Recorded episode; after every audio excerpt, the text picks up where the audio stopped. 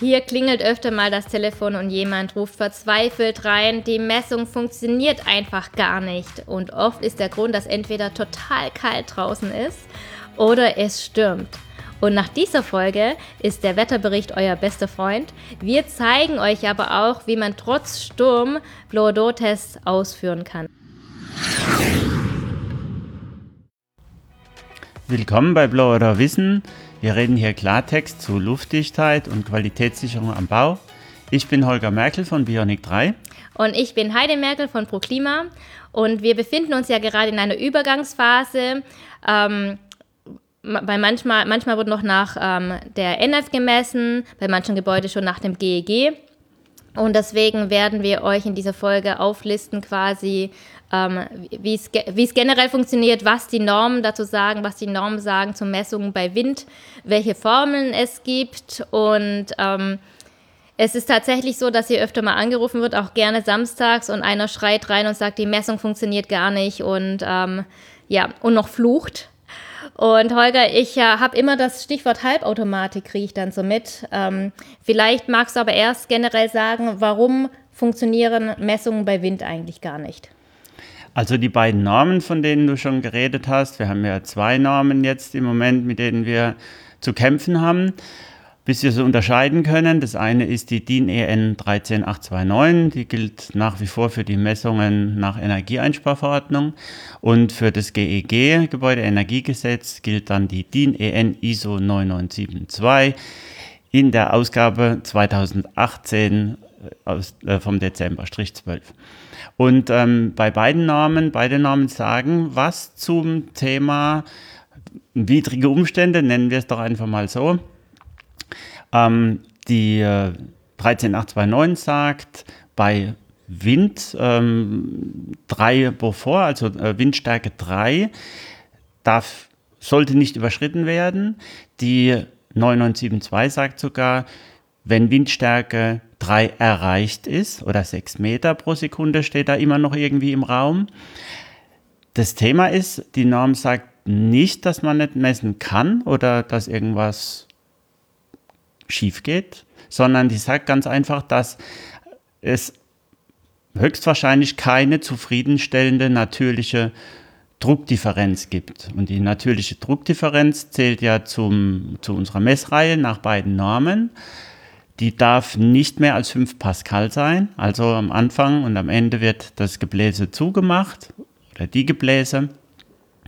Und es wird die natürliche Druckdifferenz gemessen, also ohne dass sich ein Gebläse dreht, ohne dass da quasi am Druck irgendwas verändert wird.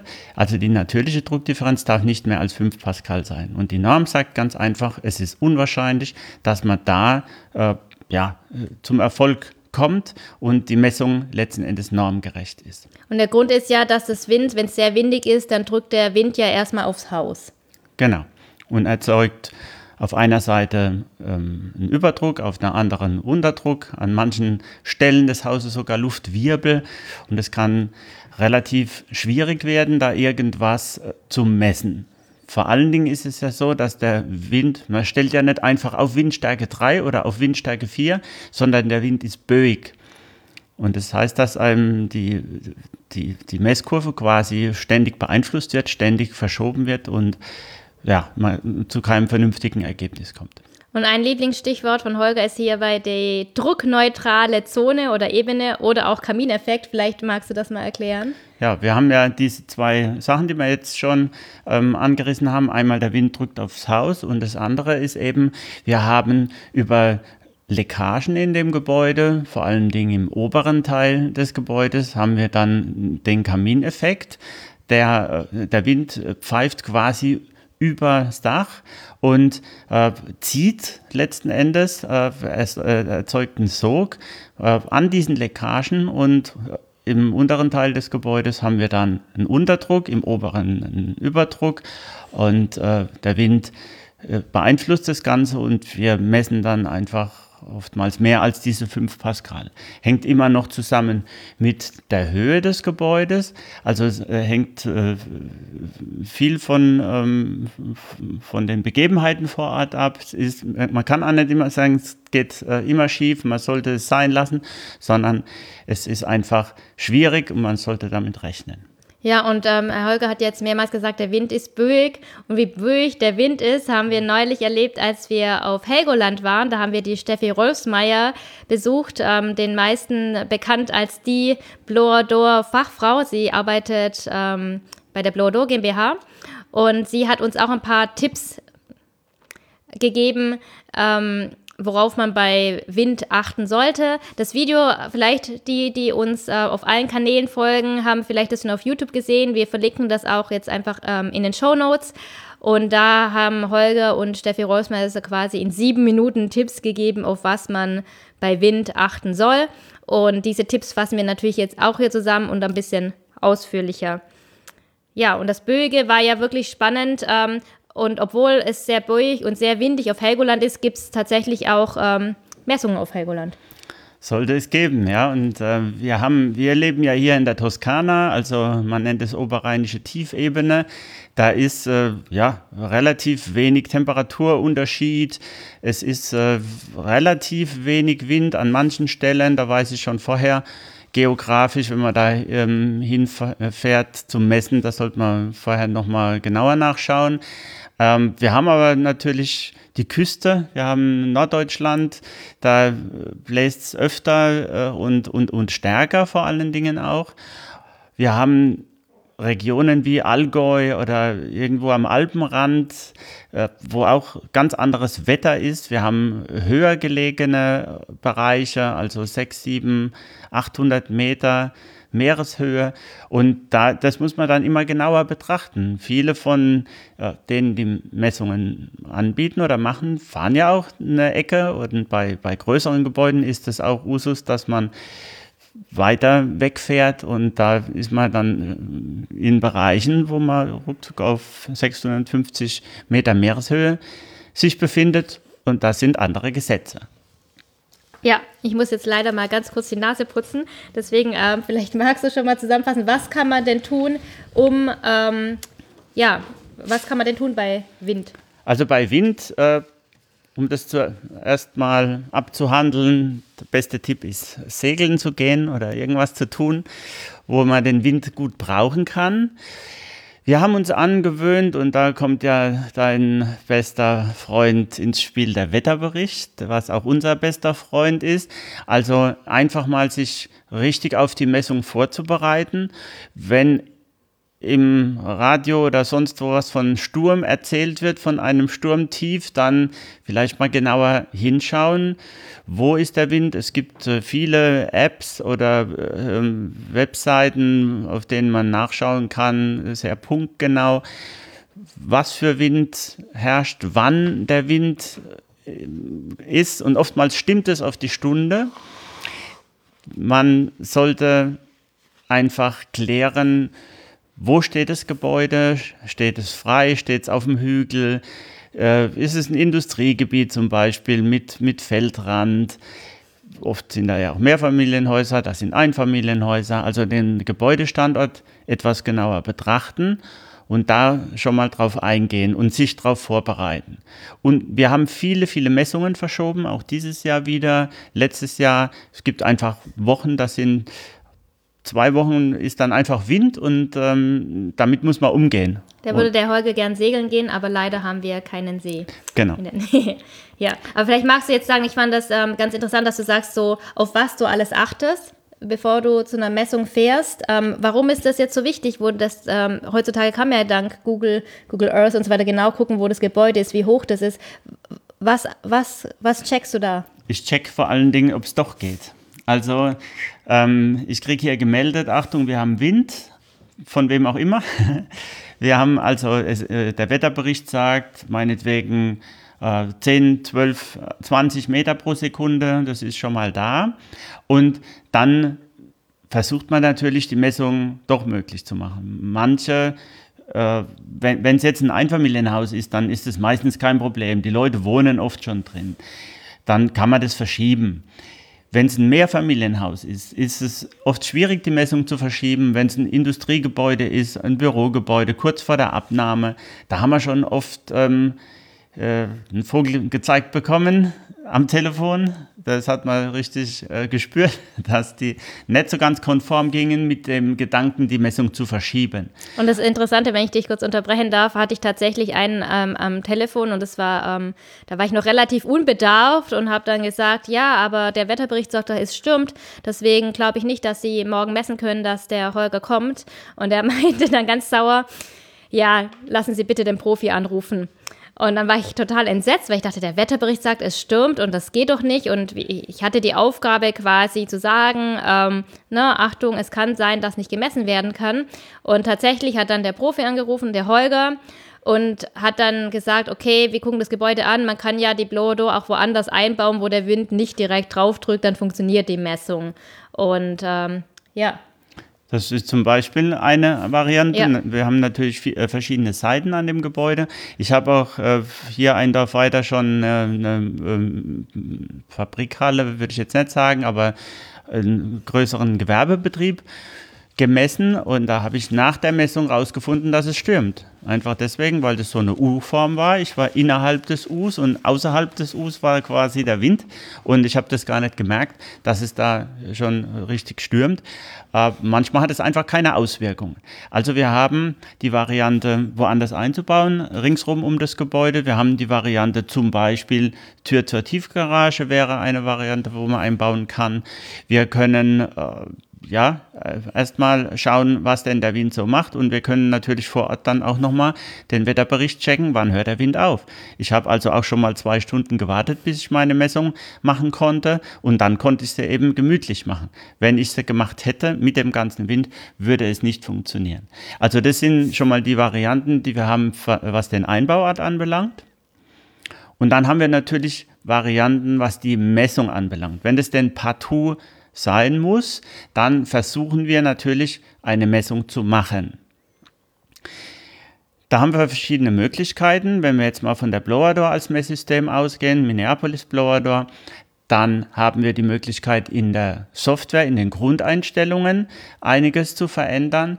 Wir können zum Beispiel, standardmäßig sind 100 Messpunkte pro Druckstufe eingestellt. Also wir haben meinetwegen 10 oder 12 Druckstufen und wenn der Druck erreicht wird, der jeweilige, wird 100, werden 100 kleine Messungen gemacht. Das kann man verlängern auf 300. Die Messung dauert dann natürlich länger. Aber es funktioniert manchmal.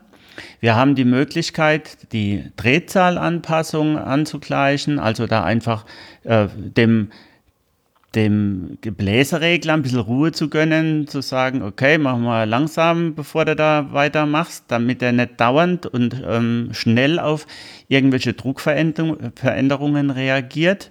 Wir haben die Möglichkeit, ähm, zum Beispiel, und das ist dann eben mein Lieblingsthema, die Halbautomatik einzuschalten.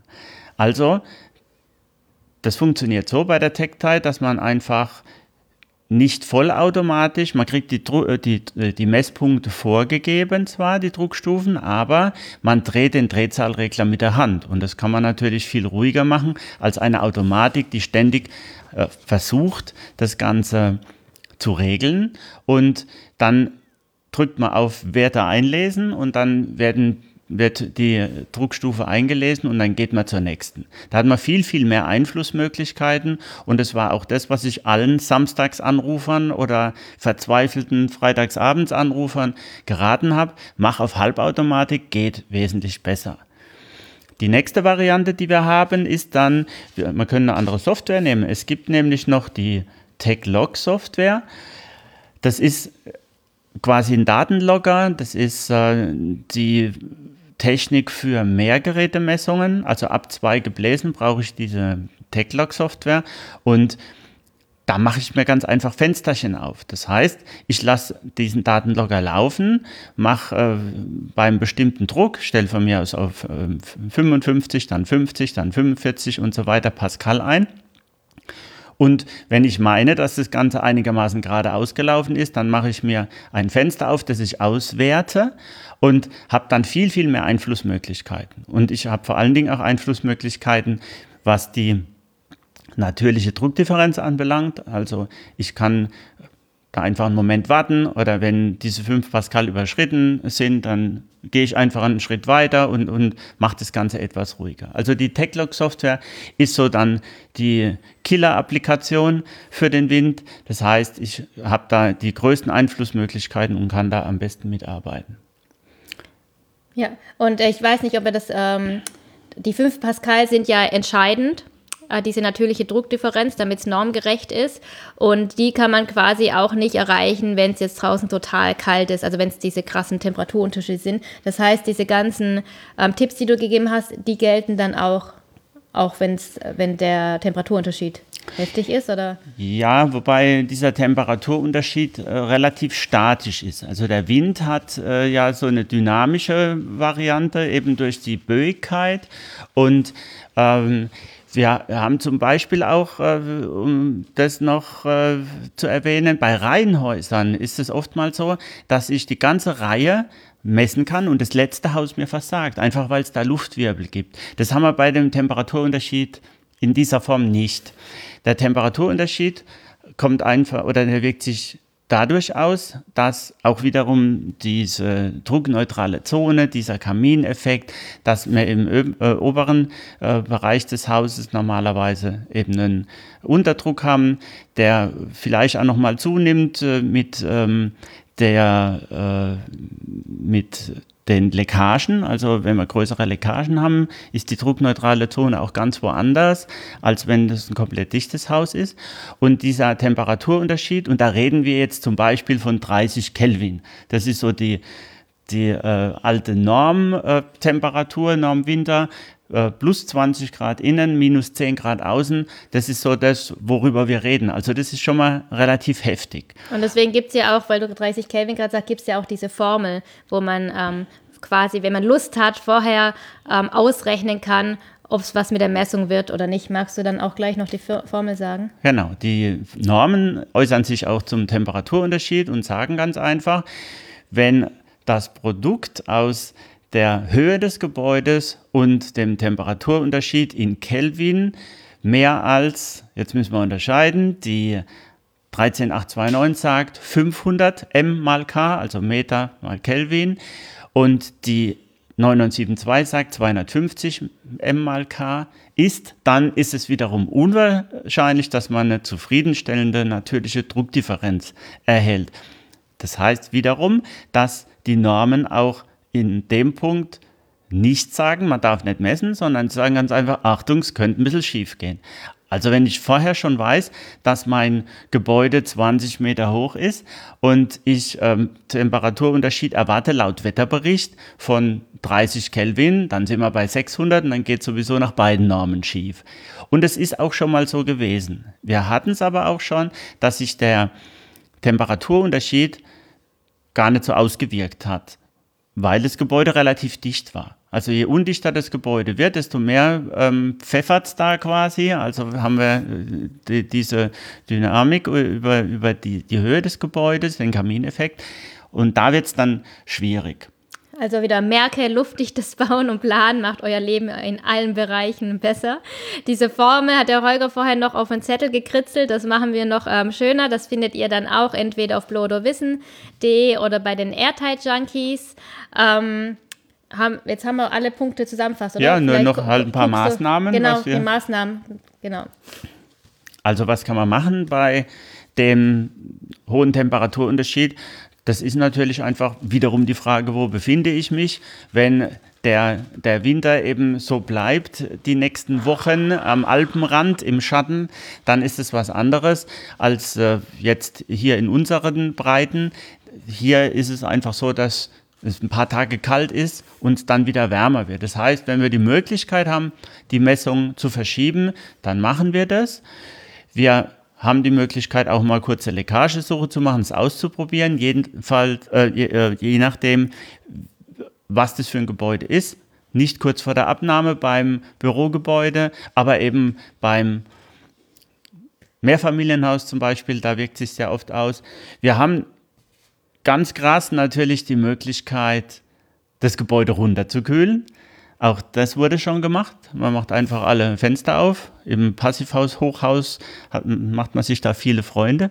Aber es ähm, hat es alles schon gegeben. Das heißt, wir versuchen dann, wenn das nicht funktioniert, ähm, das, diesen Temperaturunterschied quasi anzugleichen. Aber das sind so die wesentlichen Punkte. Ähm, was man machen kann. Oftmals ist es auch so, dass in den Mittagsstunden das besser ist. Einfach da, weil es da ein bisschen wärmer ist, die Sonne eben trotz äh, tiefem Winter immer noch da ist und wir dann die Möglichkeit haben, weniger Temperaturunterschied zu haben, als jetzt in den Abendstunden, wo es dann abkühlt. Das sind so die wesentlichen Punkte. Okay, wir fassen euch das natürlich nochmal zusammen für die, die lieber lesen als hören oder schauen. Ähm, Shownotes auf bloderwissen.de oder airtightjunkies.de.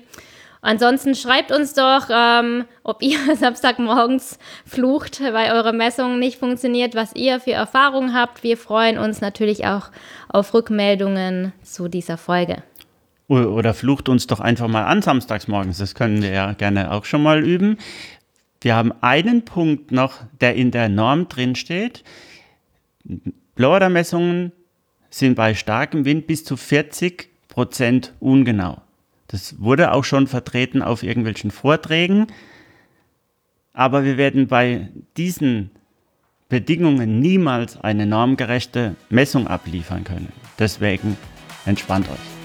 Okay, dann danke fürs Zuschauen oder Zuhören und bis zum nächsten Mal.